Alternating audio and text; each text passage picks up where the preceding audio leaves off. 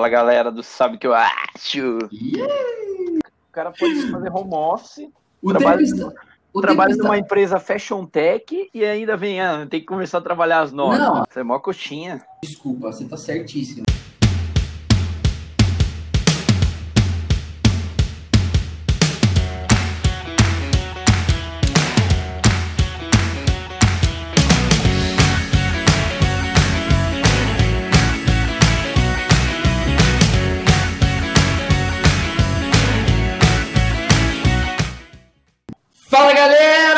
Começando mais um Sabe o que eu acho? Um podcast que não espera o galo cantar pra te informar. E agora estamos na versão 2.0 Turbo.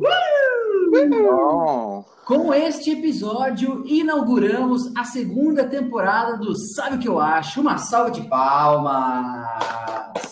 Coloca aí, editor. É.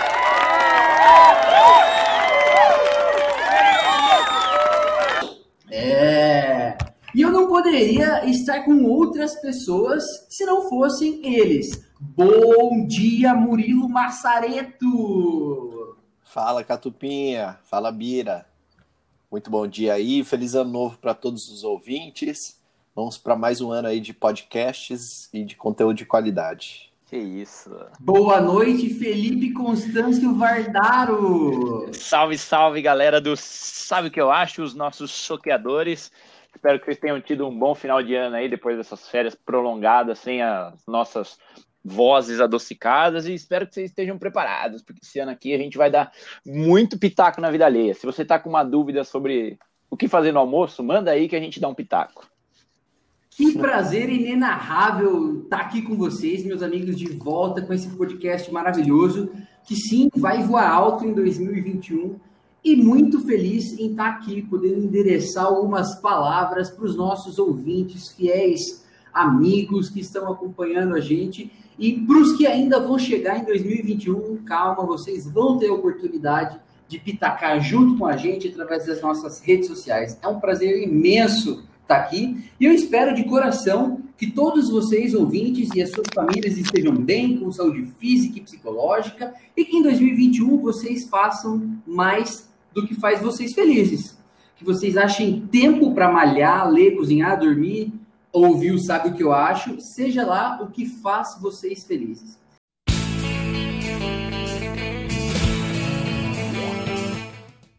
E já que a gente vai tocar nesse assunto tempo, eu quero começar dizendo o seguinte negócio. 86 mil segundos. Alguém sabe o que é isso? Ô, duração de um dia? É, acertou! Muito bom. Esse é o tempo que a Terra demora para dar uma volta em si mesma. Olha que loucura! O, o, Bira, o Bira, se o Bira fosse dar uma volta nele mesmo, ele tava ali uns três anos. Assim, Não, é- ia ser um top spin ali de milissegundos. Mas olha aqui o que não quer calar. Se a gente tem tanto segundo assim em um dia, por que cargas d'água tem gente dizendo que não tem tempo para nada? E eu vou ler aqui um comentário que vai dar base para o que a gente vai discutir nesse episódio, beleza? Então segura esse comentário aqui. O tempo tem passado tão rápido que eu já deixo a minha árvore de Natal montada no armário. É como se ele tivesse encurtado, ficado mais rápido. Tudo sugere velocidade, urgência. E eu, por mais que me divida, me multiplique em várias, não tenho tempo. Não tenho tempo para a demanda do meu trabalho, não tenho tempo de ler todos os livros e ver todos os filmes que me interessam. Não tenho tempo para atender todas as ligações, responder tantos e-mails e curtir as milhares de fotos. Não tenho tempo para dormir as horas que desejo e muito menos de estar ao lado daqueles que amo. Esse é um relato que a gente encontrou nas internets aí, depois a gente vai colocar referência disso, mas é o que vai dar base para a gente discutir um pouco a percepção do tempo na nossa vida e como isso tem afetado a gente. O ano virou, parece que a gente esperava que as coisas mudassem, não sei para quem mudou, se mudou alguma coisa, se as pessoas estão com uma percepção diferente nesse começo do ano, e por isso eu quero já perguntar para o Felipe a seguinte questão. Felipeira, o Oi. tempo está passando mais rápido para você? Cara, eu digo que sim, está passando mais rápido para mim. Acho que tem muito a ver com a percepção que a gente tem aí, acho que a, a frase, o contexto inicial que você colocou aí foi é bem de acordo, porque já começamos aqui 2021, a gente nem piscou, já estamos em fevereiro aqui, já estou próximo dos meus 30 anos, então essa... essa Vixe, é... então mesmo? Vixe o que, Murilo? Você também, velho? Não, mas você tá na é. frente. Ah. E então, prosseguindo, o, acho que a gente vai debater bastante aqui hoje no o que, que tem nos influenciado a pensar que o tempo tem passado mais rápido, mas acho que é uma conjunção de fatores. O jeito que a sociedade tem se organizado hoje, e, e a gente faz parte disso, dessa, desse modus operandi novo, que é muito diferente do que rolava Viu, anos viu, 60, viu? 70, enfim. Calma, calma, sem muita explicação. É, agora é só aquela coisinha superficial para você. Se o tempo tá passando mais rápido para você. A sua resposta é que tá. Tá, isso. Tá, e você tá explicando, aí você queria explicar de uma forma mais complexa, mas eu dei um canhão em você, mas no, no limiar, no frigir dos ovos é porque você tá perto dos 30 anos, é isso? Não, não, discordo. não é por isso.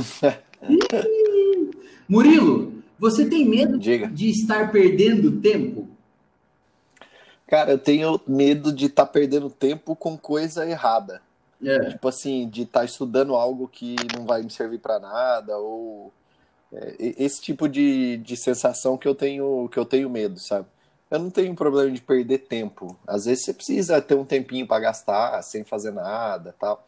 Mas o, eu acho que assim, é, quando eu tô fazendo alguma coisa, né? Se eu tô aprendendo alguma coisa, fazendo um curso, algo do tipo, é, eu tenho medo de estar tá fazendo aquilo e aquilo não servir para nada. É mais ou menos igual naquele perfil lá, sabe, do festa na firma, né?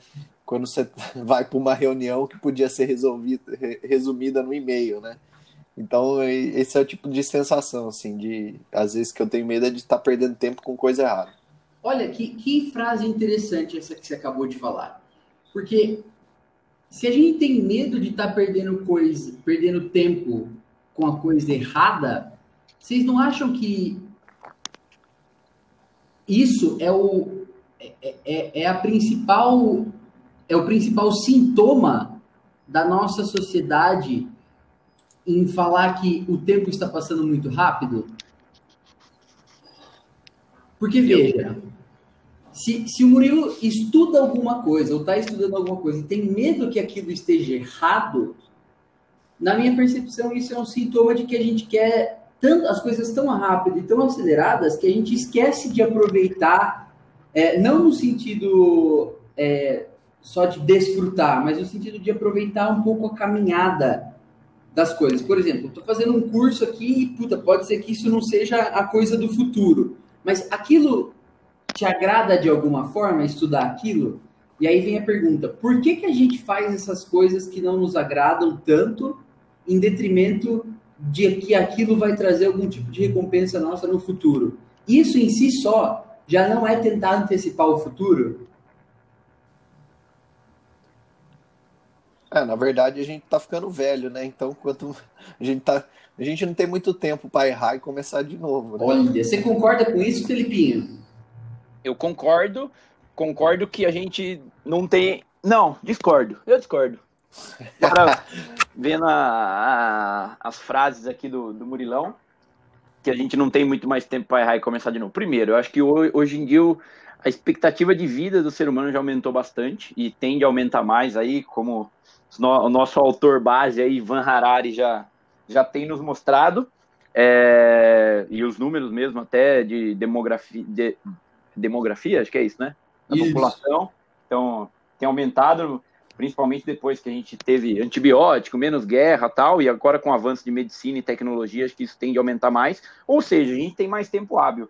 E uma coisa que eu achei muito interessante, eu, como um bom vivan que fica à toa aos finais de semana, para aproveitar o meu tempo que passa devagar, estava assistindo The Voice, The Voice mais no, no domingo. E o que, que eu, um cara cantar lá. Fora que ele já foi cantar no The Voice com 70 anos. Já achei super legal isso aí, né? Já é uma, uma oportunidade de guinada de carreira pro cara. Mas o cara falou que ele foi metalúrgico até os, sei lá, 50 anos, uma coisa assim. E quando ele se aposentou, o cara virou professor de geografia, cara. Olha que loucura. Que então, para mim, isso aí, isso aí já é um, um, um, primeiro ponto aí de que, de que a gente tá perdendo tempo, ou de que a gente não tá. A gente não vai ter muito mais tempo. Acho que vai, a gente vai ter tempo pra caramba. 30 anos aqui, a gente tá no, no terço da vida do que, a, do que a gente pretende ou gostaria de viver.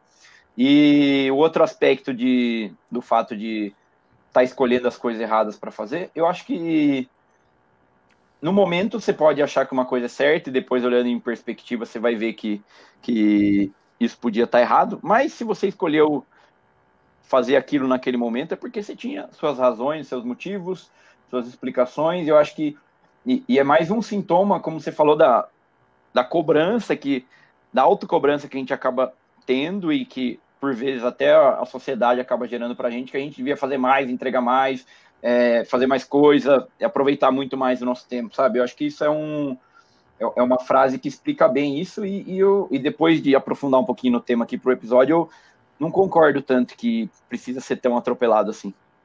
Olha, ok. Oh, deixa eu só fazer um comentário aí com o Bira a questão que eu disse de, de errar é assim, vamos supor, vou dar um exemplo aqui para deixar mais claro.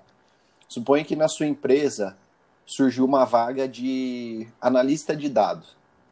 E aí você vai fazer lá a, entrevista, né, seleciona os currículos e chegou para a final dois candidatos. Um é um jovem que acabou de sair da faculdade de, de TI ou que é, de ciência da computação então tá todo fresco ali, tá com vontade de trabalhar tudo. Outro é um aposentado que acabou de fazer um curso também de análise de dados, mas que é, já tem aí a sua idade, já está aposentado e tal. Qual, qual que é a chance de cada um para ser contratado? Seja sincero. A do jovem é muito maior. Então, é isso que eu quis dizer. Que é muito mais. É, é essa questão assim de a gente não ter tempo é que a gente acaba tendo menos chance você acaba tendo menos chance de mudar a sua vida, de dar essa guinada, igual você falou do cara lá que, que tá no The Voice. Porque quanto mais velho, a gente já tem mais coisas arraigadas, tipo assim, provavelmente já vai ter uma casa ali fixa para morar, às vezes já tá com uma família consolidada. É, é esse tipo de sentimento que eu acho que fica, conforme a gente vai ficando mais velho, vai ficando mais difícil da gente mudar. Então, acho que a percepção do tempo de que não vai ter mais tempo né, para mudar as coisas, ela acaba ficando mais forte. E por que então que, de acordo com o que as pessoas dizem, o tempo para os mais velhos passa mais rápido?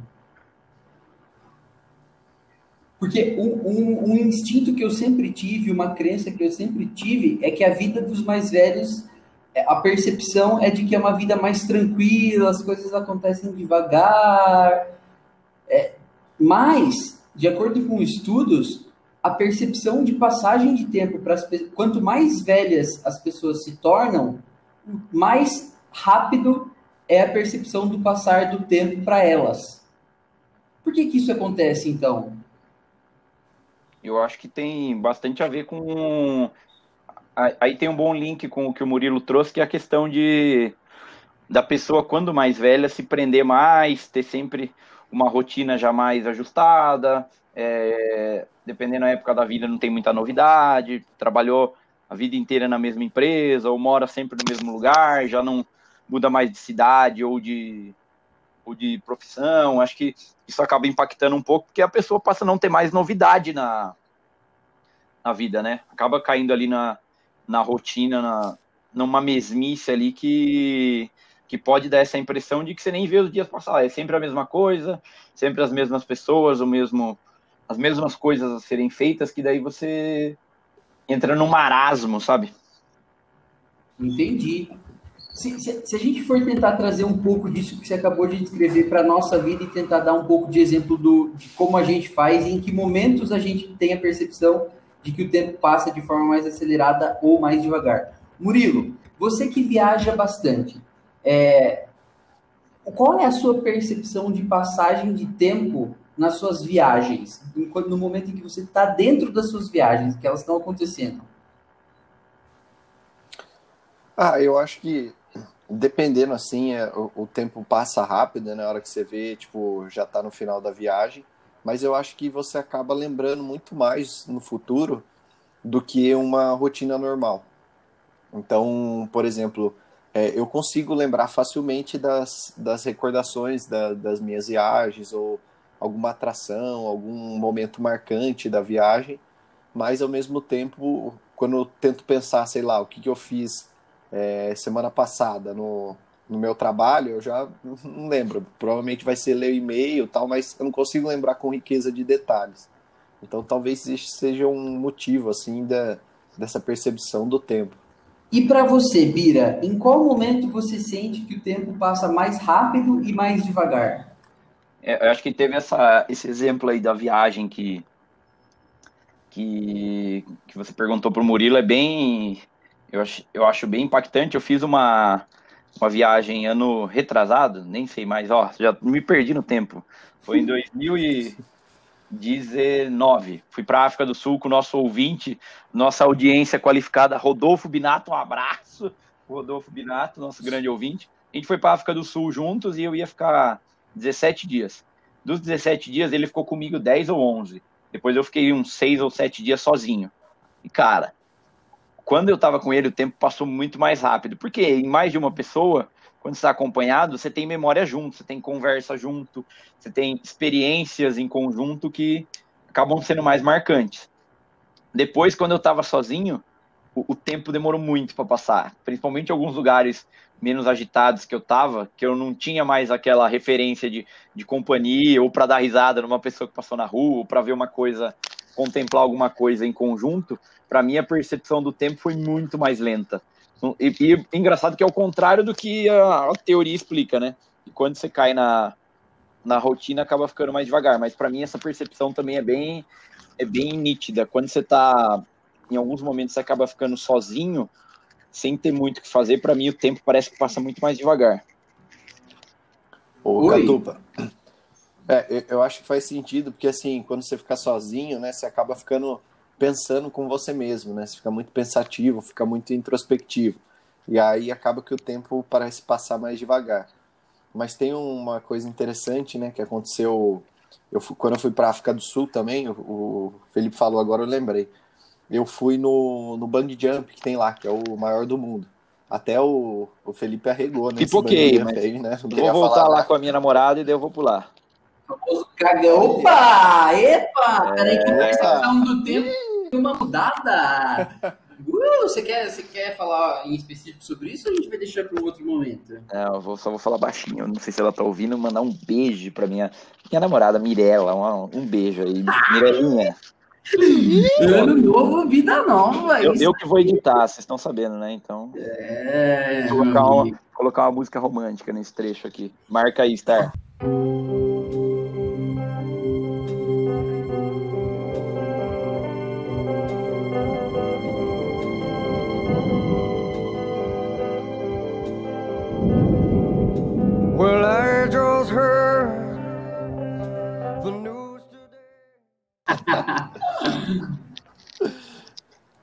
Mas enfim, voltando aqui ao bang jump, né? Só para quem, para os ouvintes aí, para ter uma noção, esse bang jump ele fica num vale. Então, assim, são como se fossem duas montanhas, passa uma ponte ligando essas duas montanhas, e aí embaixo dessa ponte, no meio dela, tem um bug jump, que aí é o, em altura é Sobre o maior um rio. do mundo. Sobre um rio, é. E aí eu fui, fui nesse bang jump, né? E aí essa coisa de sensação do tempo é interessante, porque assim, na hora que eu tava caindo, né, você nem liga pro tempo. Então você tem aquela sensação, aquela emoção, aquele negócio novo que, que, que eu nunca tinha sentido, né? Só que a hora que ele para porque aí você fica parado, depois que ele sobe, desce lá, né? Ele fica parado e aí vem um cara com uma corda e te resgata, né? Só que aí você fica parado de cabeça para baixo numa altura de não sei quantos metros. Cara, essa e esses poucos segundos entre o cara sair lá de cima até chegar em mim com a cordinha, parecia que levou uma eternidade, cara. Então eu acho que essa coisa de, depende da sensação, das emoções que você está sentindo também. O tempo ele pode passar mais rápido ou mais devagar. Olha, esse é, esse é um ponto mega importante que você falou sobre as sensações, porque ele traz à tona é, uma explicação um pouco mais é, científica sobre o passar, sobre a percepção do passar do tempo, né? O, o que o que a teoria diz é que no momento em que a gente está vivendo, por exemplo, vocês comentaram aí das férias que enquanto você está vivendo as férias e está se divertindo e a sensação é feliz, a impressão que você tem naquele momento em que você está vivendo é de que o tempo passou muito rápido. Em contrapartida, se você está num momento mais triste, em que as suas emoções são mais introspectivas e talvez é, menos alegres e felizes, e que você não está tendo tanto divertimento, no momento em que você está vivendo aquele, aquele, aquela situação é, ou aqu aquela circunstância, a percepção é de que demora muito para passar. Entretanto, quando você está olhando em retrospectiva para o acontecido, é muito mais fácil de você descrever em detalhes como é que foi a percepção que você tinha do tempo e do passar do tempo é, no momento feliz, com mais detalhe, com mais riqueza de detalhe, aquilo vai parecer que como é que você fez tanta coisa em tão pouco tempo, né? Por exemplo, quando a gente está numa viagem, e você pega sete dias de férias e vai para um outro país e faz milhares de coisas em uma semana, você fala, como é que deu tempo de fazer tudo? Tantas memórias. Uhum. Em contrapartida, se você fica no escritório durante uma semana, é, aquilo é, segundo a ciência, aquilo é blocado na sua mente de uma forma que vai fazer com que todas aquelas memórias que você tem daquele tipo de coisa, do trabalho, de uma semana no escritório, por exemplo, fiquem armazenadas em uma caixa na sua cabeça e vão ser referidas como uma única memória. Então, uma vida inteira gasta no, no escritório, ela pode ser bloqueada como uma única memória, ao passo que três viagens diferentes vão ficar cada uma em uma caixa e vão ser ricas em detalhes. E isso explica muito por que é que a gente consegue, por exemplo, lembrar de uma lembra, lembrar de, uma, de um acontecimento que aconteceu sete anos atrás, e aqui eu vou descrever o dia em que eu e o Felipe estávamos indo é, para um trabalho, é, é, quando a gente era recreador, a gente ia fazer um acampamento para uma escola de inglês e nós éramos os recreadores que íamos fazer a instrução das coisas. E a gente estava bastante animado para fazer isso. Era a primeira vez que a gente ia conduzir um acampamento inteiro em inglês. E, pero, o carro do Felipe quebrou no meio da estrada que nos conduzia a Ouro Fino Paulista. Que loucura. E as memórias que eu tenho desse carro quebrando, na curva, exatamente onde a gente parou, no posto depois de resgate, elas são enormes, são gigantescas. E olha só, era um carro quebrado no meio de uma pista à noite que nós precisamos esperar até a madrugada, até amanhã do dia seguinte, para conseguir um resgate. Inclusive, um abraço para o Rafael Pacífico, que mandou o carro dele como resgate para a gente. E, e isso é, não foi uma coisa extremamente feliz, mas foi uma coisa que saiu da minha rotina. Nunca tinha vivido aquilo. E segundo a ciência, viver coisas que você nunca viveu é, traz memórias muito mais detalhadas para a sua vida do que se você viver a mesma rotina sempre. E aqui entra um pouco da explicação do que é o paradoxo das férias. Esse é um termo que tem sido usado aí, ou que é usado para explicar em detalhe por que, que isso acontece e para falar sobre o peso da rotina. Quem fala sobre isso é uma psicóloga britânica chamada Cláudia Ramon. E ela escreveu um livro sobre isso, que chama. Que a, a tradução do livro é Tempo Retorcido Desvendando os Mistérios da Percepção Temporal. E nesse livro ela fala exatamente o que a gente acabou de descrever.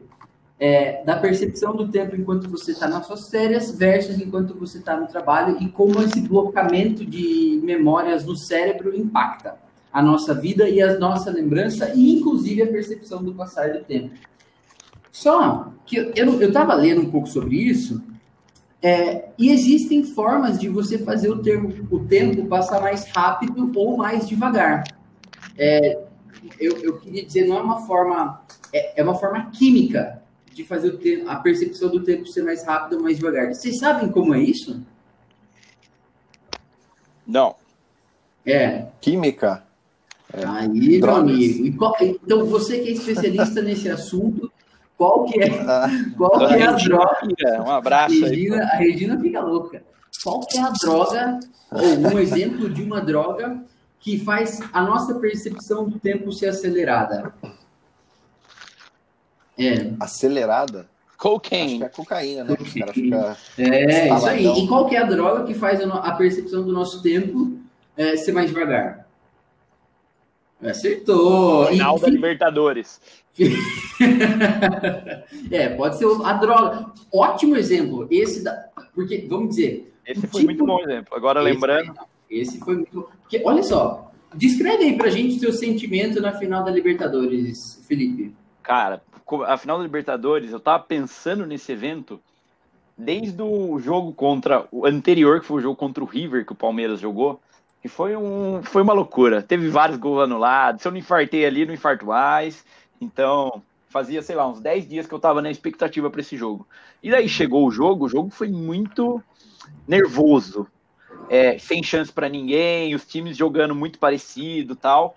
E é um. Acho que na minha vida de espectador e torcedor de futebol, foi o jogo mais importante que eu assisti adulto. Porque eu assisti a outra final da Libertadores que o Palmeiras jogou e ganhou. Eu era criança, eu tinha, sei lá, 9, 10 anos. E essa é, foi a primeira adulto que eu tinha noção da, da importância para o time, para a torcida, para o clube, enfim. E, e para mim era um momento marcante que eu esperei 20 anos, duas horinhas ali, que eu estava até fazendo a comparação no dia. Fala, cara, duas horas no trabalho, ou duas horas quando você está viajando, passa tão rápido.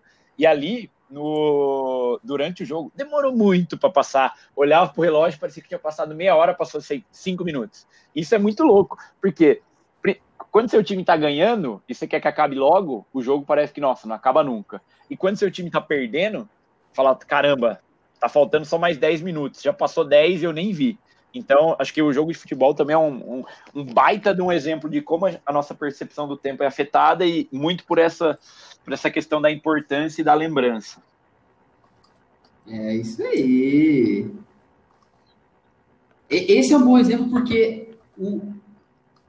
vocês acham que qualquer tipo de vício altera a nossa percepção do passar do tempo?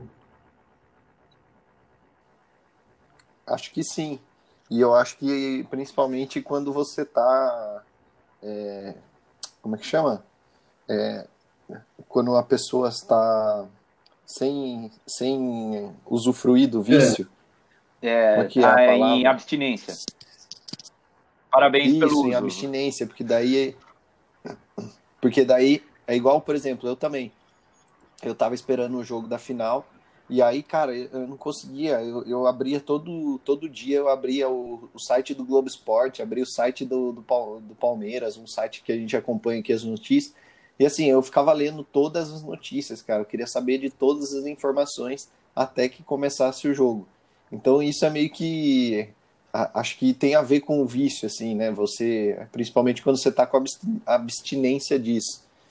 É, eu acho que faz todo sentido. E aí deve ter alguma explicação química e também biológica que, que corresponde é isso a isso. É, eu queria tentar responder a pergunta do o tempo passa mais devagar para os mais velhos. E esse, esse paradoxo das férias e essas explicações que vocês estão dando sobre como vocês percebem as, o passar do tempo nas rotinas de vocês, é, esse paradoxo das, das férias, ele ajuda a explicar no sentido de que ele fala assim, na juventude e na adolescência, a, a vida né, da, da pessoa, ela tá passando por um monte de coisas que acontecem pela primeira vez. Por exemplo, primeiro dia na escola, primeira vez que você dorme fora de casa, é, o primeiro beijo, a primeira transa, o primeiro emprego, esse tipo de coisa que vai acontecendo na vida, é, na primeira parte, eu vou chamar de primeira parte da vida das pessoas, isso é, fica marcado de uma forma porque elas foram as primeiras vezes que aconteceram e elas têm o peso da novidade. E quando a gente fica mais velho, os acontecimentos eles se tornam mais repetitivos. E aí, os pesquisadores, eles estimam que essa fase mais prolífica em termos de novidade, né, que, que acontece entre os 18 e os 25 anos, é, ele ajuda a explicar por que, que a percepção do passar do tempo nessa fase da vida é de o tempo passar mais devagar. Então, um, uma lembrança que eu sempre tenho é eu aos é, 14 anos querer ter 18 anos logo e demorou uma eternidade para passar. E hoje, se eu olho em retrospectiva, dos 14 aos 18, foi um negócio muito rápido, passou muito rápido.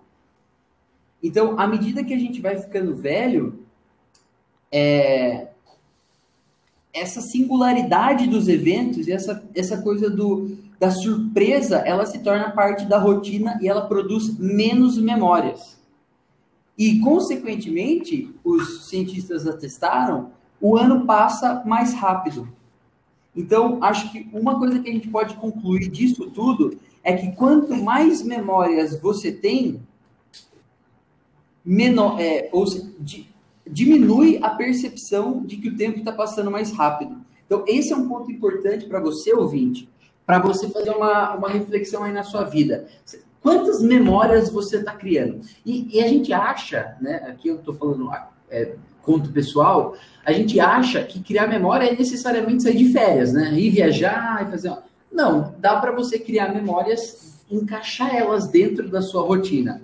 Mas essa parte vai ficar mais para o final do episódio, quando a gente estiver falando das nossas dicas para você achar tempo dentro da sua rotina. Bom, eu queria agora perguntar para vocês, meus, meus caros pitaqueiros, é, obviamente que a tecnologia deve ter algum fator em como é que o mundo está percebendo o passar do tempo. O que, que, vocês, o que, que você consegue contar para a gente, Murilo, sobre a influência da tecnologia na percepção do passar do tempo? Ah, eu acho que é, a tecnologia ela traz um, componente agora que é você, acho que tem a ver também com o vício, né, que a gente falou, que é você ficar entretido. Então, às vezes eu me pego, cara, olhando, rolando assim o, o Instagram, o Facebook, e aí tipo vai entrando um vídeo atrás do outro, um vídeo atrás do outro. E aí tipo você não, você não tem nem tempo de de parar assim depois que acabar o, o, vídeo, né, e tentar dar uma pensada. Igual antes assim, né, a gente assistia filme, tinha que ir lá no cinema, assistir um filme e tal. Aí depois você assistia o filme, você ficava digerindo aquela informação, né, é, lembrando dos, dos fatos que aconteceram no filme, ver se fazia sentido. Aí hoje não, cara, vai, a gente tem tudo isso na palma da nossa mão e vai entrando um vídeo atrás do outro. Você não, não para, né? O entretenimento não para. E aí você acaba ocupando a sua cabeça até você falar, não, chega, preciso fazer alguma coisa aqui, preciso fechar esse aplicativo e continuar a minha vida. Acho que foi até o que a gente discutiu um pouco também na de redes sociais, né? A alienação um que, que as redes sociais trazem para a nossa vida, né? É, então, eles, eles conseguem, né, a partir da interação que você tem com os vídeos, ele vê, poxa, ele assistiu. É, o que acontece para mim às vezes é aqueles, sabe, é, feitos à mão, assim. É, então, sei lá, tá fazendo uma pintura ou fazendo uma miniatura. Aí, tipo, geralmente eu acabo assistindo até o fim. Como ele percebe que eu assisti até o fim, ele já indica um outro embaixo parecido, sabe? Então, e, e, aí acabo que eu vou assistindo até uma hora que eu falo, não, chega, eu preciso fazer alguma coisa da minha vida. Então, acho que tem a ver com isso também. A gente acaba passando muito tempo no, no celular, na, na, nos aparatos tecnológicos. Mas agora, eu queria contestar um pouco o que a gente está discutindo aqui, perguntando assim: é, é ruim é, que, o, que a nossa percepção de tempo nos diga que o nosso tempo está passando muito rápido? Eu até, acho... até agora, gente, eu tenho entendido que a gente está denotando que o tempo passar muito rápido é uma coisa ruim. Não sei se vocês estão tendo essa impressão também. Eu não acharia, eu não acho ruim a, a impressão de que o tempo passa mais rápido. Eu acho ruim o tipo de cobrança que a gente acaba tendo com nós mesmos por essa impressão, que é o fato de eu preciso fazer mais, estou sem tempo, ou também outro aspecto que isso às vezes pode ser ruim, que às vezes a gente se ocupa tanto com algumas outras coisas que, por exemplo, a tecnologia proporciona. É, um exemplo aqui. Eu tenho listas no meu celular enormes do que livros que eu quero ler, é, séries que eu quero assistir e que provavelmente eu não vou conseguir zerar nunca, porque tem muita coisa. Só que a gente é bombardeado a todo canto. Aqui no, no próprio podcast a gente dá dicas. Você lê um, um autor que você segue, o cara dá dica de série, de filme, você vê um amigo, cara também dá um pitaco. Então, e, e hoje a tecnologia proporcionou que tudo isso seja muito acessível. Hoje a gente compra um livro muito barato pelo, pelo Kindle da Amazon, que não está, não está nos patrocinando, mas você fala, quero ler tal livro, você não precisa ir na livraria. Você consegue ler ele em questão de cinco segundos, você comprou e já tem disponível. Você tem mil filmes que antes você tinha ir no cinema para ver, agora você consegue ver no sofá da sua casa a hora que você quiser, no intervalo do almoço, você está fazendo home office. E isso acaba gerando, para mim, tem dois aspectos. Essa cobrança de você sempre estar tá fazendo mais e querer sempre entregar mais, e, e, é uma competição contra ninguém ou contra você mesmo, sabe? Contra a qualidade da sua vida. Isso é um aspecto que, que eu acho ruim, do tempo passar mais rápido.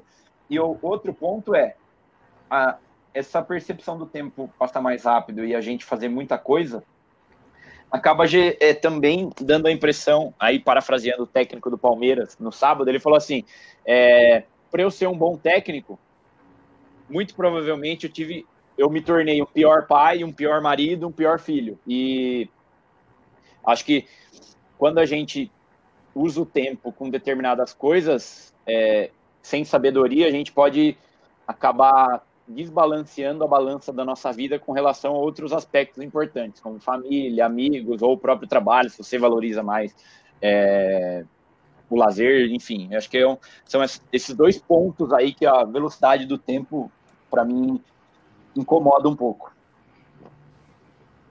Certo. Ô Murilo, você é uma pessoa que medita, né? Cara, se, engraçado você falar nisso, porque fazia um tempão que eu não meditava. Aí essa semana eu terminei de ler o livro lá do Yuval Harari, né, o nosso nosso carinhosamente chamado de Ivan Harari. E, e aí o último capítulo do livro dele, 21 lições para o século 21, é sobre meditação, que aí ele conta lá a experiência pessoal dele que ele teve com meditação. E aí eu resolvi baixar um aplicativo de meditação. Então ainda não meditei, mas. Mas tá, eu tenho tá certeza que você sabe o que é o mindfulness. Descreve pra gente uh -huh. um pouco. Mas, não, eu, eu, sei, mas, sei, mas não, não sei. consigo atingir. Fica no mútil. Mas você sabe descrever o que ele é, né? Descreve aí pra gente uh -huh. é, um pouco do que é o mindfulness e a gente vai tentar fazer um paralelo com o que o Biriba acabou de falar, no sentido de porque o que, que eu entendi da fala do, do Biriba agora? Foi assim, ó, beleza, é, não é ruim, ele não acha ruim que o tempo passe rápido para ele. Se ele tivesse divertindo com o que ele está fazendo de alguma forma. É isso que eu entendi. Só que em algumas situações a gente não consegue perceber se a gente está se divertindo ou se a gente está fazendo as coisas no automático. É isso, Bira? Exatamente. Tem, tem esse aspecto também. E tem o, o fator cobrança e comparação. Isso para mim é o, é o que incomoda um pouco. E aí que vira um looping eterno, né? Porque você faz uma coisa que você acha que te agrada, e aí você se cobra por não estar fazendo outras coisas que também são necessárias, é, dada a sociedade e a, o contexto em que você vive. Exatamente. Tá. Então, Murilo, descreve pra gente o que é o mindfulness. É, o mindfulness é, é você estar tá num estado de, de atenção e consciência plena do que você está vivendo agora, do presente. Então, assim, é um, é um exercício de foco, né, e capacidade para você se concentrar em você mesmo. E aí, é, as sensações que vão surgindo, tal, você não faz nenhum tipo de julgamento, você simplesmente, simplesmente percebe aquilo e, e deixa passar. Então, trazendo na prática, por que, que isso é importante na meditação, né? Então, quando você começa a meditar, um dos exercícios que, que você pode fazer é você prestar atenção na sua própria respiração. E aí, e, e não pensar em mais nada, sabe? Você só perceber que naquele momento você está respirando, né? inspirando e expirando. E aí o que, que, que isso é, cap, que, que isso traz para a prática, né? Por que, que é importante a meditação? Porque traz benefícios. Porque a partir do momento que, sei lá, você está no seu trabalho, e aí, sabe, naquele momento que você precisa se concentrar, mas não consegue, é, o mindfulness é isso, é você parar, você falar assim para você mesmo, né? Olha, eu não tô, conseguindo me concentrar, né? Você ter atenção, saber o que está se passando pelo seu corpo e aí você redireciona o seu foco para a atividade que você quer fazer. Então, quando você faz a meditação, você acaba treinando isso, né?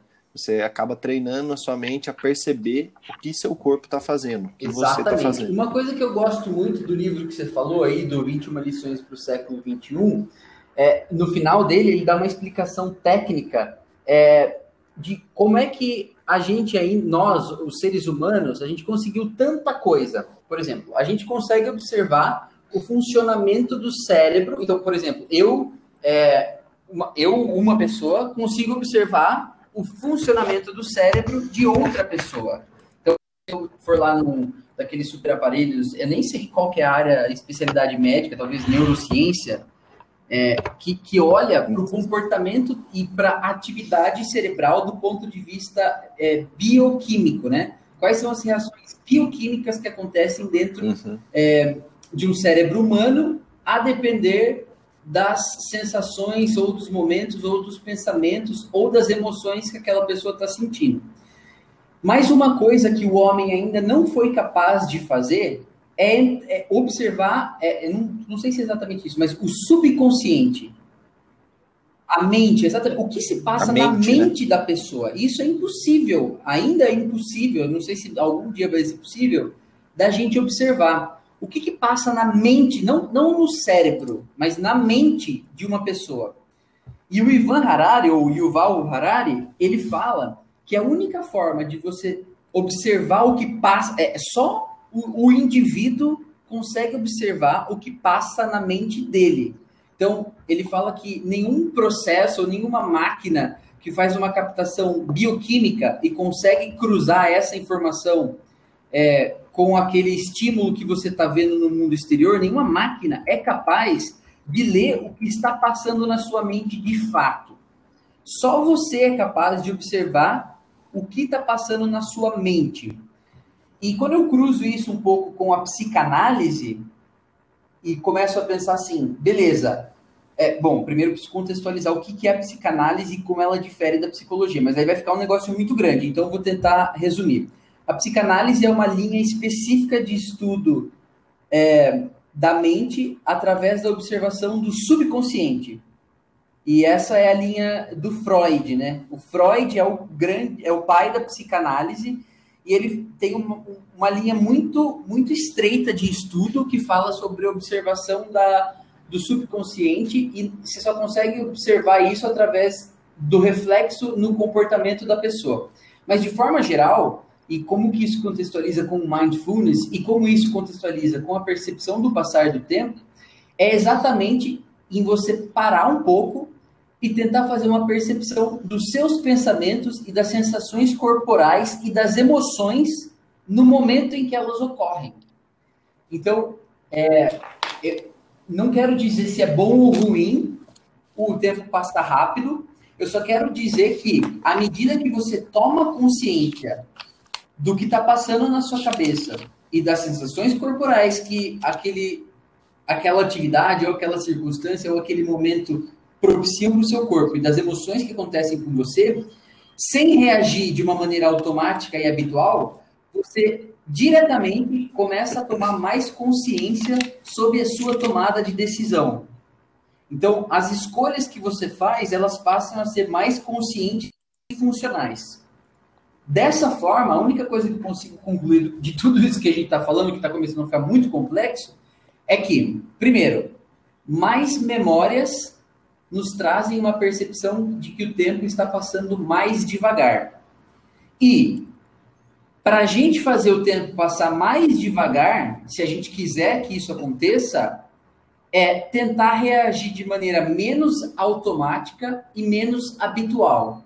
Em resumo, ter mais surpresas e deixar com que as decisões que a gente toma durante o nosso dia a dia, em coisas que são mundanas e corriqueiras da nossa rotina sejam feitas de maneira menos automática. E para isso, a gente precisa necessariamente parar para pensar e observar as sensações corporais e as emoções que cada uma das coisas do nosso dia nos trazem. Então, acho que essa é uma maneira suficientemente boa de tentar amarrar tudo isso que a gente falou. Vocês concordam? Vocês têm alguma coisa a adicionar? É, tem só uma coisa aí a adicionar, né? Que você estava falando do, dessa percepção do tempo conforme a gente vai ficando mais velho. Acho que dá para comparar um pouco com o dinheiro, né? Porque a comparação que você fez é assim, né? Quanto mais velho a gente vai ficando, mais tempo acumulado de vida a gente tem. Então, assim, a cada segundo a mais, né, que a gente vive, ele não acaba não tendo tanta importância. Então, talvez ele tenha essa sensação aí de que é, do tempo tá passando mas, mais devagar. Mas é o contrário. Pra, com dinheiro. Isso. É, passando mais rápido. Passando mais rápido. É, o, agora, quando você pensa em dinheiro, a, acontece mais ou menos a mesma coisa, né? Porque quanto mais dinheiro a pessoa tem, aquele um real marginal ali que ela tá ganhando, né? Um real a mais que ela tá ganhando, também não, não, não importa muito para ela, não impacta muito ela. Então tem essa, essa sensação aí de, de, de fluxo mesmo, né? De estar tá passando mais rápido. Bom, Acho bom, que boa comparação. Um ponto aí o da adição marginal, né? Isso é um bom ponto. É a derivada, né? É. Você que estudou econometria, né? Meus é. amigos aí, meus ah, amigos aí que fez economia não faltou nessa aula, mas a gente explica aqui para a audiência. Da, da, regressão linear, é simples. Ah. Ô, ô Felipe, já que você cantou a bola aí, Agora eu queria ir para o tópico 2 é, desse nosso episódio para falar a explicação mais técnica. Já que você é o engenheiro e quer ficar explicando um monte de coisa, é. fala um pouco para a gente da ideia do que é o tempo. Cara. E diz para a gente se, é, assim, se existe algum, alguma explicação científica sobre o passar do tempo.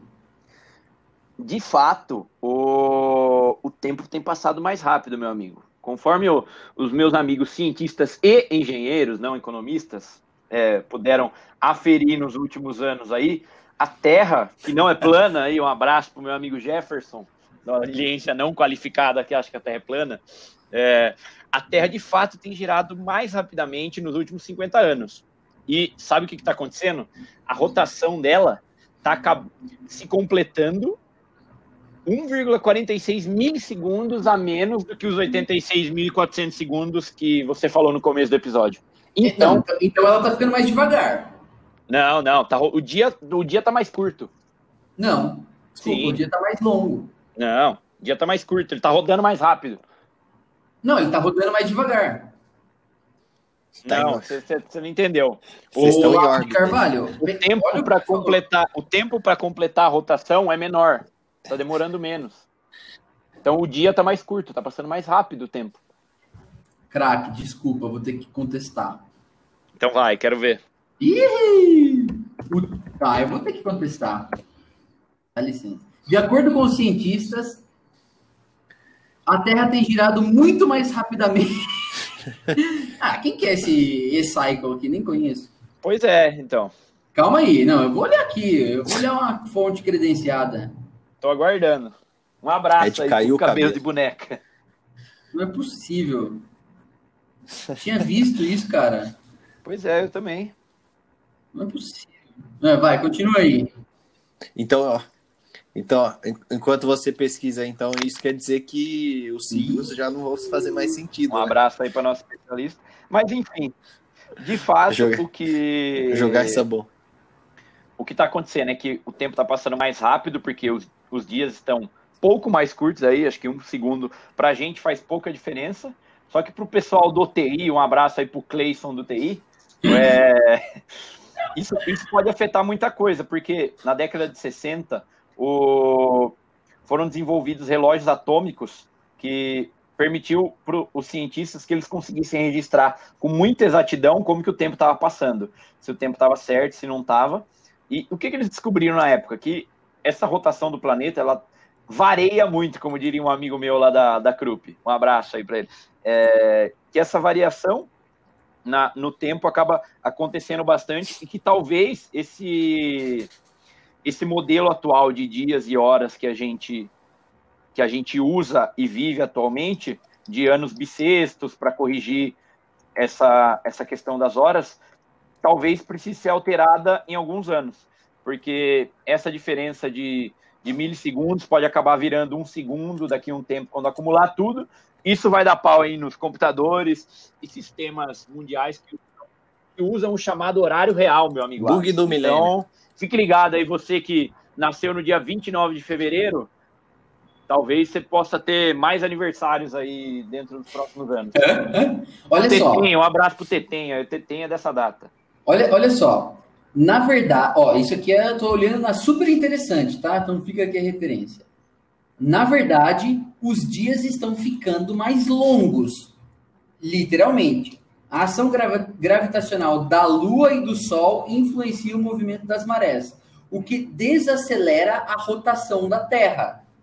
Por isso, o planeta está demorando mais para dar uma volta em torno de si mesmo. É claro que você não consegue sentir isso, pois a mudança ocorre a um nível ínfimo ao longo de muitos anos. A cada século, nossos dias se tornam 1,7 milissegundos mais longos. Mas viu, vocês estão discutindo aí o sexo dos anjos. Aí ah, é, falou é um o Rubinho Barrichello. Não vai mudar muito.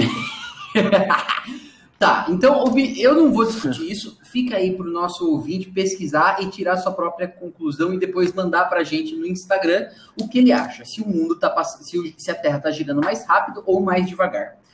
Biriba, Oi. você consegue dizer para a gente sobre o relógio atômico?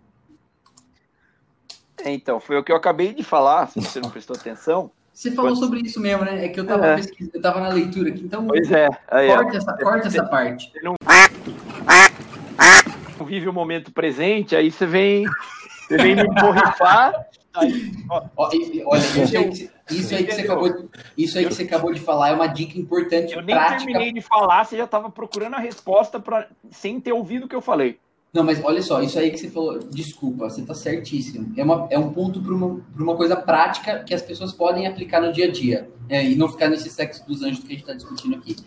Mas a atenção plena enquanto uma pessoa está falando é super importante. Porque depois vem nego querer. Você descreve todo o problema, faz uma puta explicação e o cara fica no celular.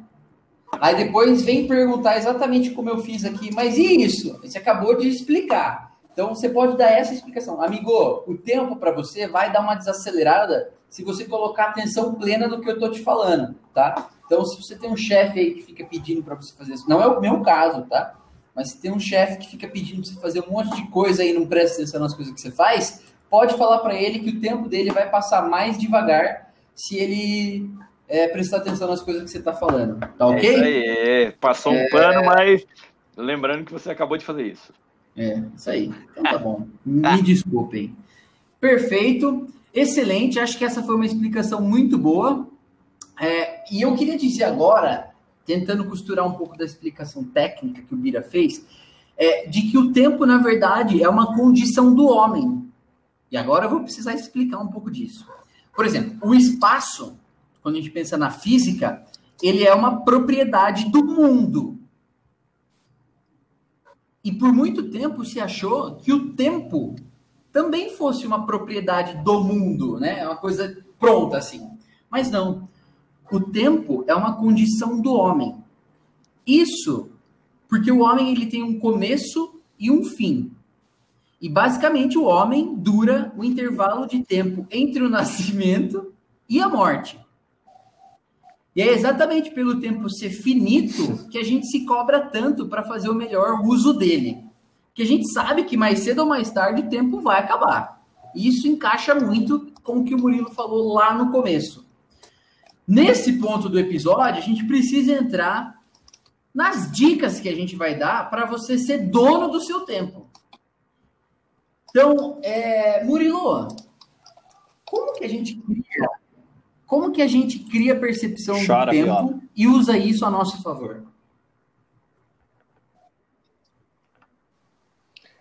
Bom, uma das coisas que eu costumo fazer, mas assim, eu já vou deixar o alerta aqui que pode, pode ser um tiro no pé, tá?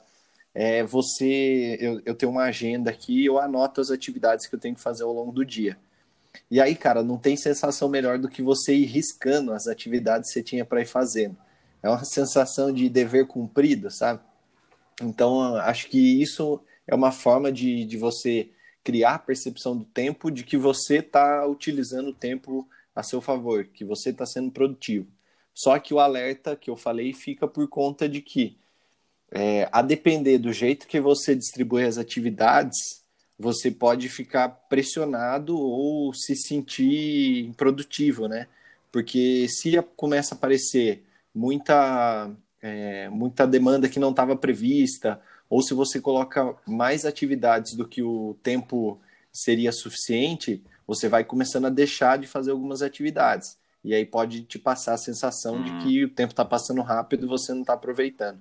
Aproveitando a deixa aí que o nosso amigo Murilo Massa deu para deu a gente aí nesse belo comentário dele, é, eu acho que tem um aspecto de você tentar se organizar, agendar as tarefas na, na sua agenda, que eu acho um pouco ruim, que é o fato de, de você, às vezes, superestimar o que você quer fazer, que você coloca lá cinco tarefas no dia e não consegue fazer uma, porque surgem outras coisas, ou a tarefa deu muito trabalho, ou o fato de que você cria todo dia uma lista do que você vai fazer e você nunca consegue cumprir.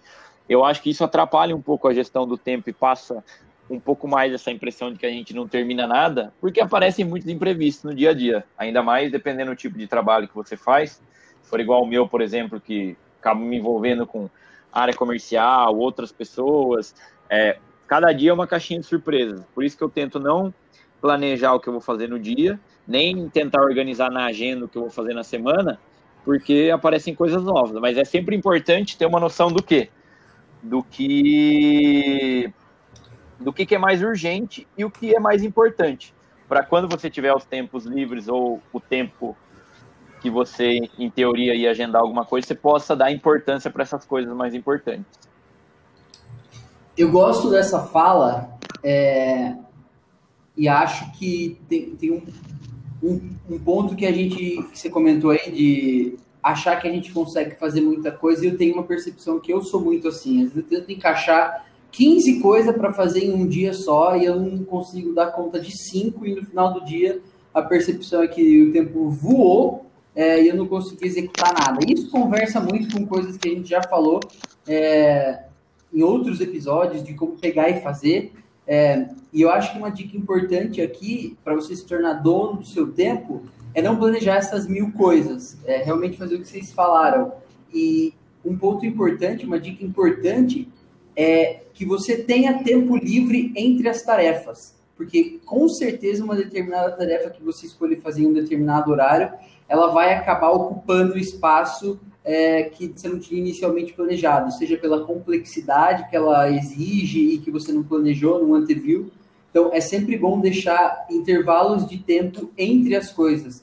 E até um tempo um pouco maior para você pensar com mais calma sobre como executar da melhor forma possível uma determinada tarefa. E acho que um ponto importante e que a gente precisa ficar ligado é que tanto para o nosso prazer, para as coisas que nos trazem prazer, para nossa recreação, quanto para o trabalho, é importante dividir bem esses tempos e conseguir executar um pouco melhor é, essas distinções de tempo. Por exemplo, se eu planejei parar às seis e meia da tarde de trabalhar, tentar executar isso um pouco. Eu sei que não dá para falar não para algumas coisas. E isso já me traz para um ponto que eu queria perguntar para vocês. Vocês já aprenderam a falar não para as coisas, para as pessoas e para si mesmo? E eu queria fazer essa pergunta para o Murilo. Cara, eu acho que às vezes sim, às vezes não. eu, eu acho que eu consigo ser mais ensaboado, assim, de, de não falar não, mas tipo devolver com outra pergunta para a pessoa, assim, ou com outra demanda e, e aí consegui me livrar da, daquilo, entendeu? O famoso empurrar com a barriga. É, tipo assim, você acaba aprendendo aí a ser, é, como é que fala? Ah, tipo assim, você não é tão é, grosso com a pessoa, né? Você não vai falar não de cara, mas você acaba empurrando de volta para ela. Ô Felipe, você concorda com essa fala do, do Murilo que dizer não na cara da pessoa pode soar é, grosseiro? Eu, eu discordo um pouco, porque eu tento fazer isso, só que eu sempre uso umas justificativas. mesmo que a justificativa não exista ou não, ou não funcione para dar uma, uma amenizada aí também. Também é uma estratégia, assim como o Murilo falou, é, porque ainda mais nesse mundo corporativo cheio de melindres em que a gente vive atualmente, você falar um não para certas pessoas, você pode ser queimado, mal interpretado e afins. Então, Cancelado. Exatamente, meu amigo. Então, acho que é importante você ter uma, uma estratégia de, de fuga para isso, para falar esses nãos. Só que eu, eu, acho que esse estágio aí que o Murilo comentou e que eu comentei também já são um pouco mais avançados. Tem gente que não consegue, tem gente que, às vezes, até pela. Acho que pela. Posso estar falando besteira, os nossos especialistas psicólogos aí podem nos ajudar melhor. Tem gente que, às vezes, como que ela foi criada, formada até no, no, ambiente de trabalho, a pessoa acaba aceitando tudo, falando, não, pode deixar que eu faça. Não, deixa para mim, deixa que eu faça. Às vezes nem a atribuição da pessoa, e eu acho que vocês devem lembrar de pessoas assim. É, um abraço aí pro meu antigo chefe, é, que não é o Rodolfo, é o outro, é, que acaba abraçando o mundo, cara, e depois a, a pessoa se perde com com tanto de coisa que ela tem para fazer e muitas coisas não é atribuição dela. Então, acho que esse é um, um primeiro passo, talvez seja a autoconsciência aí, ó, e o autoconhecimento do que pode ser da sua alçada ou não. Excelente. Eu entendo o que vocês falaram e acho que isso encaixa muito bem na parte de falar não para outras pessoas. Mas um questionamento que eu venho me fazendo é falar não para você mesmo. E não é simplesmente você falar assim, ou, por exemplo, no caso de outra pessoa, não é você chegar e falar o não para aquela pessoa o não para si mesmo é não aceitar que uma determinada tarefa entre na sua rotina se ela não for estritamente importante ou relevante em algum aspecto da sua vida. E isso, obviamente, que exige um conhecimento pessoal muito profundo do que te faz bem e também do que é necessário para a sua vida, né?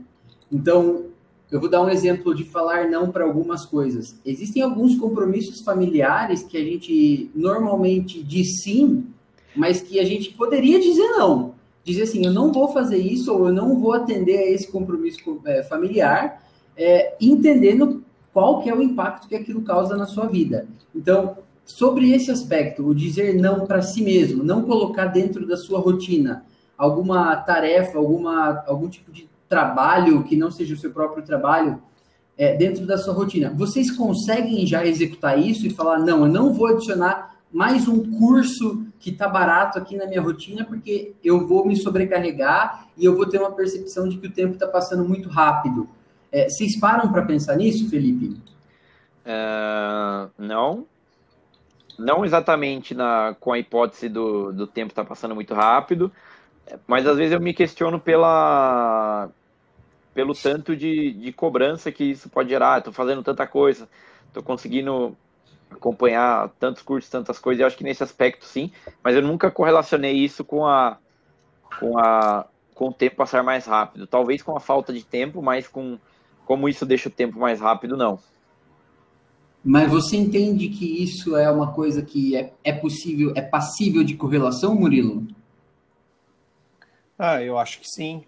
Eu acho que com o passar do tempo a gente vai aprendendo a falar os nãos, né? E, e vai. A gente aprende na prática. Quando a gente fala muito sim, gosto de falar, vai fazendo um monte de curso, vai pegando um monte de coisa para fazer, e aí a hora que a gente vê na prática que não consegue dar conta de tudo, eu acho que uma hora ou outra você vai acabar aprendendo a falar não para você mesmo, né? e também percebendo que de tanto falar sim, você deixou muito tempo passar e não percebeu, ou talvez não tenha feito com o mindfulness aquela determinada tarefa, né? Porque a gente, é, eu, da forma como a gente comentou aqui, parece que o mindfulness é uma coisa de só meditar, mas na minha aplicação prática, é, ou para mim, na forma como eu interpreto o mindfulness, ele também está relacionado a fazer uma determinada tarefa com atenção plena. E nessa tarefa não necessariamente precisa ser a meditação. Ela pode ser, ah, vou, vou pegar aqui para ler um livro. Eu vou dedicar minha plena atenção ao que, tá, o que eu estou lendo para tentar interpretar e olhar de uma forma mais aprofundada aquilo. Parar para pensar em cada frase que eu leio, em vez de fazer uma leitura mais automática. Ou outras é, coisas que te causam prazer, né? O Catupa, o que está até mais em, em, na moda agora em voga. é você é, é você comer, né? Então, parar para prestar atenção no que você está comendo, é, sentir o gosto, o sabor dos alimentos, é, não, deixar o celular de lado na hora da refeição, ou a TV, que seja, né, algo que tire a sua atenção. E aí isso tem todas as suas melhoras aí, seja é, funcionais mesmo do seu estômago, né? Você, você digere melhor a comida, você tem menos ansiedade, você acaba comendo menos do que você comeria se não tivesse prestando muita atenção. Então, esse é o exemplo, acho que está mais um exemplo prático e que está mais na moda agora. Excelente, excelentes dicas. Eu queria fechar esse bloco antes da gente ir para o próximo, é, falando de uma, de uma filósofa que eu estou, é, deixa eu achar a palavra certa, cortejando é, os pontos, as ideias dela há algum tempo e que eu já vou deixar uma dica aqui de livro que eu quero de presente de vocês. O nome dela é Simone Weil. É, ela é uma francesa, uma, foi uma filósofa francesa é, que viveu ali na década de 20 e 30, 20, de 20 a 40, e ela morreu bastante jovem, com 34 anos, e ela fez um trabalho durante o processo de industrialização da França dos anos 30, é, de acompanhar como é que era a vida das pessoas no chão de fábrica e em que condições as mulheres em específico estavam sendo submetidas na França industrial, sendo industrializada do século 30. E o que ela falava é que ela tomou, é, ela era também uma, uma lutadora dos é, direitos humanos contra a contra essa massividade da industrialização e os efeitos que isso causava na vida das pessoas. E ela foi para o chão de fábrica para fazer alguns estudos. Ela, como na condição de filósofa, foi lá para entender a, a que o povo estava sendo subjugado. E ela descreveu, é, dentro dos relatos dela, que a vida dentro de uma fábrica naquele período era impressionantemente ela impressionantemente tirava a capacidade de pensar das pessoas. As coisas eram feitas tão no automático, tão sequencialmente, que isso fazia com que as pessoas não tivessem simplesmente tempo para pensar. E uma das frases que me marcou muito, que vai ser a minha primeira tatuagem, se algum dia eu fizer uma tatuagem, é uma, é. é uma frase da Simone Weil que falou assim: pensar é ir menos depressa. Então, essa frase, para mim, ela tem um significado muito grande e eu acho que é, também na minha vida eu, eu talvez consiga aplicar ela a partir de agora como um mantra de realmente pensar é ir menos depressa. Então, eu acho que isso está muito relacionado com a percepção do tempo e com tudo isso que a gente falou sobre mindfulness e tudo mais. Mas, antes que a gente acabe esse episódio, vocês já sabem, chegou aquele momento pelo qual todos nós esperamos. Chegou o Pitaco do Especialista!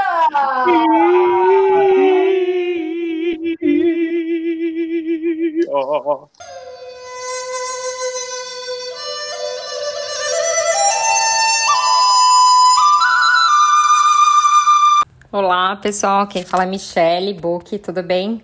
Sou paulistana, mãe de dois gatos, filha, triatleta, amiga, tia, Dinda, é, gerente de negócios, coach, é, viajante. Por que, que eu tô falando tudo isso?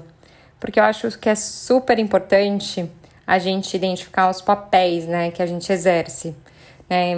Se a gente tem clareza dos papéis, a gente consegue priorizar o que é importante para a gente. Então, no dia a dia, se tem alguma atividade que vai me consumir um pouco mais de tempo, né? Se no meu planejamento eu vi que aquela determinada atividade vai prejudicar outra e eu tenho que colocar em xeque uma das outras atividades, o que, que pesa mais? Eu sou uma atleta ou sou uma gerente de negócios? E aí, o que, que vai priorizar? Então, se eu não tenho clareza dos meus papéis, de quem eu sou, o que eu exerço, isso fica muito difícil definir, isso gera angústia e muitas outras frustrações. Então, é, o que eu acho bem interessante, primeiro de tudo, é você se, se conhecer, né? Autoconhecimento é tudo. É, eu acho que isso é super importante pra gente. Eu sou fã do desenvolvimento humano, mas eu não vou entrar nesse detalhe hoje. Então, assim, tem vários testes de personalidade para você se conhecer e identificar como você funciona. Então, por exemplo, ah, eu sou cotovia ou coruja. Eu acordo cedo porque eu rendo mais de dia? Não, eu durmo tarde, eu funciono melhor à noite. Ah, não, eu sou maratonista, velocista ou procrastinador? Eu, maratonista. Eu faço um pouquinho todos os dias, no prazo de um mês eu consigo determin, é, terminar determinada tarefa. Não, eu deixo pro final, eu sou velocista, deixo pro final aquela energia, aquela adrenalina me dá gás e eu tenho mais criatividade e tal. Não, eu sou procrastinador. Eu deixo pro final, mas eu me arrependo, eu me prejudico, eu devia ter começado antes. Então, se você se conhece, né, tem milhões de outras, é, tem vários outros, eu tenho livros que, que, enfim, que podem dar dicas, além de testes, de autoconhecimento, algumas terapias como coaching, enfim, mentoria, ajudam bastante no desenvolvimento, mas hoje não é o caso. É, então, bom, teste de personalidade, você conseguir ter clareza, né? Então, o que, que eu trago de dica hoje? Assim, listar tudo que não está funcionando. Ah, eu durmo tarde, eu não tenho tempo para fazer exercício, eu me, me alimento mal, eu fico muito tempo nas redes sociais. Então tá, então você lista tudo que você não tá, não tá dando certo. O que, que você gostaria de mudar no lugar disso, né? O que, que você gostaria de ter? Putz, eu gostaria de ter tempo para me alimentar melhor, para preparar uma comida, eu gostaria de fazer exercício, eu gostaria de dormir mais cedo, não ficar tanto tempo nas redes sociais. Então, vários recursos que você fazendo essa pergunta, que eu gostaria de ter no lugar, você consegue identificar já estratégias para é, balancear isso. Ah, então Hoje em dia, no, no próprio celular, você consegue definir tempo para você não ficar tanto tempo nas redes sociais, que você se controla. E, enfim, eu coloco, eu sou uma pessoa que eu tenho um alarme para dormir. Então, chega X hora da, da noite, toca um alarme e eu percebo que eu já começo a fazer meu ritual da noite. Então eu começo a preparar o café da manhã do dia seguinte, eu começo a tomar um banho, apago as luzes, põe uma musiquinha, começo a ler meu livro e entrar no fluxo de dormir. Então assim, você vai criando estratégias, né? Se você tem autoconhecimento, você sabe o que é bom para você, é, você cria estratégias para o seu dia funcionar melhor. Então tá, então o que, que é essencial para sua vida nesse momento? O que, que te tira energia? O que, que te dá energia, né? Vamos, dados de realidade aqui, gente. A gente não vai conseguir mudar tudo do dia para noite, tá? Mas é, é, é, legal identificar, né, o, os ladrões de tempo. Então, se você conseguir classificar suas coisas em categoria urgente, importante e circunstancial, seria interessante. Tem um teste bem legal da tríade do tempo. Quem não, não tiver acesso, é, eu coloco aí meus contatos para para disponibilizar para fazer o teste com as pessoas, é, que ajuda muito a identificar, poxa, eu deixo de fazer as coisas que são importantes e elas acabam sendo urgentes e isso me consome. Então, assim, o que, que é importante? Importante o que não é circunstancial, que tem, tem que fazer, tem prazo. O urgente é quando já passou do prazo. Então, quando você consegue planejar a sua semana, definir as metas, é, para essa semana eu vou ter um baby step. Vai, essa semana eu não vou. Essa semana eu não vou sair da dieta. Ah, então, não, essa semana eu vou na academia três vezes na semana. Essa semana eu vou caminhar no quarteirão na hora do almoço, que é o que eu consigo. Então você vai criando os baby steps para você conseguir entrar na tua agenda. Então, o que, que é o ideal? Planeja na sexta-feira, você planeja a sua semana. Por quê? Porque se você vê que a sua semana, né, se você não atingiu o planejado, né, se marca um horário com você mesmo. Então, sexta-feira, X horas da tarde, ou à noite, de manhã, alguma coisa assim, é, eu tenho um horário de encontro comigo mesmo que eu reviso a minha semana, o que, que deu certo, o que não deu, e planejo o meu final de semana para ver se eu vou ter que fazer alguma coisa no final de semana que eu não consegui dar conta no final de, durante a semana do meu planejamento. Porque é o que eu falei, a gente tem que ter flexibilidade, é, você tem que usar o planejamento como seu aliado, né, gente? Imprevistos acontecem, mudanças acontecem, então a gente tem que ter um, um, uma maneira. Então, você primeiro tem que entender como que você funciona. Ah, eu preciso de um caderno, uma agenda, um bloco de notas, um trelo. Então, você bloqueia, né? Coloca, em vez de fazer to-do list, já coloca na agenda o tempo estimado que você acha que vai fazer aquela determinada tarefa. Então, coloca, pensa inclusive em deslocamento. Então, isso é super importante. Além de planejar, é acompanhar. Então, nessa hora da semana, você vai olhar e falar: putz, não consegui fazer determinada coisa. Por quê? É, eu fiquei mais tempo no trânsito, então impediu isso. Então, você vai revendo, ajustando, vai comparando o planejamento com o que aconteceu, né? E isso, né? Então, alguns processos ajudam a, a otimizar seu tempo. Poxa, por exemplo, para mim. É, eu não consigo cozinhar, eu gosto de ter uma alimentação saudável, então eu peço marmita e, e, eu sei que vai vir porcionada no tempo que eu preciso, na porção que eu gosto, e isso ajuda muito na minha vida. Então, assim, gente, eu crio um mantra, sabe?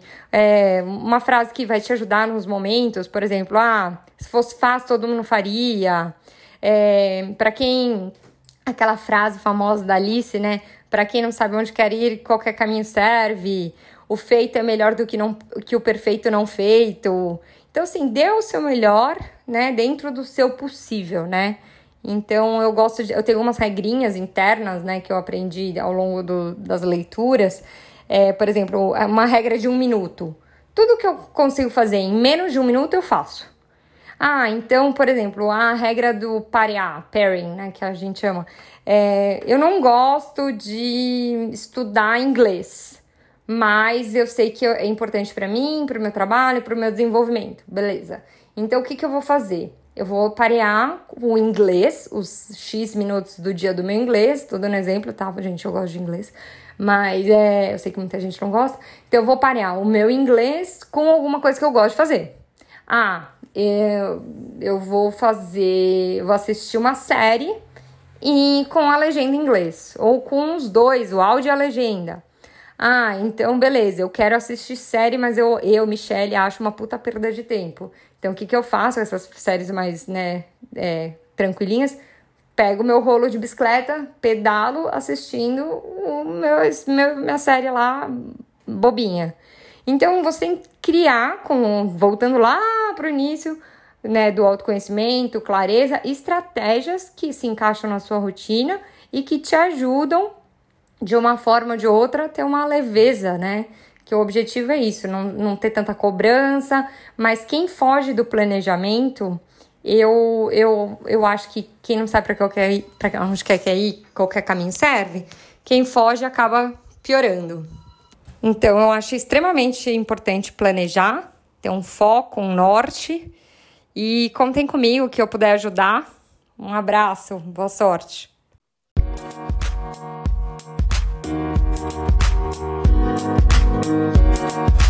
E depois desse pitaco maravilhoso, a única coisa que falta para fechar esse primeiro episódio de 2021 são os nossos pitacos! Lembre-se, pensar é ir menos depressa. Se você quer que o tempo ou que a sua percepção do tempo passe mais devagar, crie mais memórias. Pratique o mindfulness. Concentre-se plenamente nas atividades que você for fazer, seja meditação, seja a sua alimentação. Entenda a importância do tempo livre.